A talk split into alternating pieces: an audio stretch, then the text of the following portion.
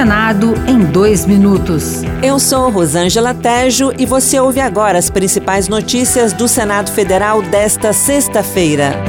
A reforma dos processos tributários, apresentada ao Senado por uma comissão de juristas, conta com oito propostas que serão analisadas individualmente.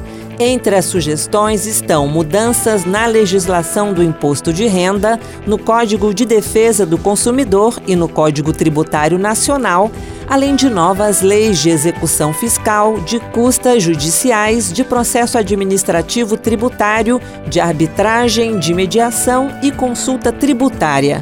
O relator da área de processo tributário, Marcos Gomes, disse que o objetivo principal é ampliar o uso de soluções administrativas, desafogando o judiciário e agilizando as decisões. Todos os projetos de processo tributário tiveram como premissa a consensualidade e a ampliação do direito de defesa, das garantias dos contribuintes, sem descuidar da fazenda pública.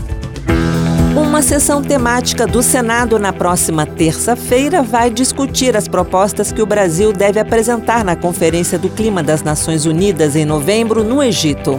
O senador Nelsinho Trade, do PSD Sul-Mato Grossense, disse que também será avaliado o cumprimento das metas que o Brasil assumiu na COP26, realizada no ano passado. A realização de sessão de debates temáticos destinada a discutir o cumprimento das metas da NDC brasileira pactuada na COP 26 e os desafios e propostas do Brasil para a COP 27.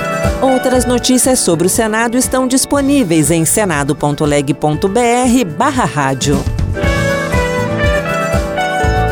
Senado em dois minutos. Uma produção Rádio Senado.